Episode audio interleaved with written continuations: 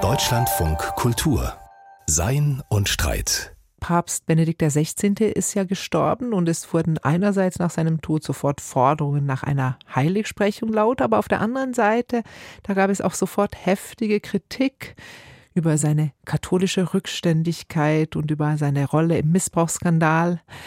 Also eine prompte Aburteilung, die von vielen als pietätslos empfunden wurde. Wie die Lateiner ja sagen, de mortuis nil nisi bene, also über die Toten soll man nur Gutes sagen. Aber warum? Das fragt sich Arndt Pollmann in seinem philosophischen Wochenkommentar. Ein Mensch stirbt, der Sarg ist kaum unter der Erde, schon geht es los. Sie war nun wirklich keine gute Mutter. Er war ein Trunkenbold, oder? Sein ganzes Geld hat er diesem billigen Flittchen vermacht. Als Zaungast bei einem solchen Leichenschmaus fragt man sich unweigerlich, hat das nicht noch Zeit? Man wirft jüngst Verstorbenen keinen Dreck hinterher. Schließlich gibt es doch so etwas wie Totenruhe. Was genau ist so anstößig an dieser postmortalen Lästerei? Man könnte meinen, eigentlich nichts, denn die Toten selbst erleben diese Schmähungen ja gar nicht mehr. Und doch wirkt diese üble Nachrede seltsam unsportlich. Eine Leiche kann sich gegen derart verspätete Anschuldigungen nicht mehr zur Wehr setzen. Unfair ist das, weil die lästernde Person ihre Vorwürfe gar nicht mehr zu belegen braucht. So verfangen sie auch leichter. Liegt man erst einmal unter der Erde, ist keine Gegendarstellung mehr zu erwirken. Ein zweiter Grund, es ist feige. Wahrscheinlich hat sich die Anklägerin nicht getraut, die gescholtene Person zu Lebzeiten und damit rechtzeitig mit ihren Beschwerden zu konfrontieren. Vielleicht wollte sie ja das Erbe nicht gefährden. Diese Feigheit zeugt von schlechtem Stil.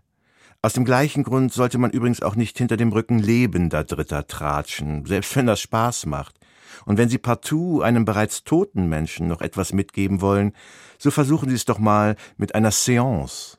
Auch das Strafgesetzbuch kennt neben der Verunglimpfung des Andenkens Verstorbener den Tatbestand Störung der Totenruhe.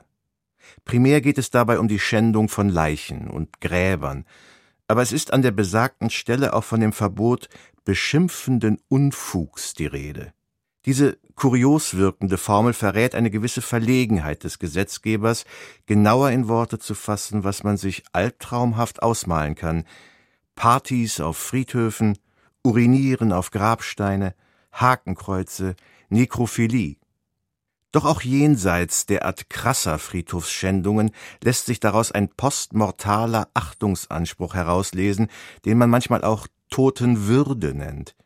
Die zugegeben irrational anmutende, aber dennoch beunruhigende Intuition lautet, was, wenn die tote Person am Ende doch noch etwas von diesen Verunglimpfungen mitbekommt und sich deshalb nun unruhig im Grabe herumdreht? Mit Blick auf Fälle wie den in dieser Woche beerdigten Ex-Papst ergibt sich nun allerdings ein Paradox. Einerseits sollen wir Pietät gegenüber den Toten walten lassen. Ja, manchmal erscheint es regelrecht angebracht, erst einmal Gras über die Sache oder genauer über das Grab wachsen zu lassen. Andererseits beginnt eine wahrhaft befreiende Vergangenheitsbewältigung oft erst mit dem Brechen eines Schweigens. Die Aufarbeitung von Familiengeschichten, politischen Skandalen oder institutionellem Machtmissbrauch muss bisweilen über Leichen gehen. Warum sollte man die Wahrheit unter den Teppich kehren, nur weil jemand tot ist, der sich dieses Schweigen zu Lebzeiten gar nicht verdient hat? Käme dies nicht einer Verhöhnung möglicher Opfer gleich? Vielleicht haben wir es hier mit einem letztlich unauflösbaren Widerspruch zu tun. In jedem Fall aber wäre ein beidseitiger Denkfehler zu vermeiden, der auf dem Irrglauben beruht, dass Tote anders als Lebende zu behandeln sind, sei es zurückhaltender, schonender oder aber scham- und schonungsloser. Was gesagt werden muss, muss gesagt werden. Aber diese Kritik darf auch nach dem irdischen Exitus nicht die Grenze der Demütigung, Herabwürdigung oder gar Entmenschlichung überschreiten. Man muss sich einfach nur vorstellen, die Person bekäme es noch mit.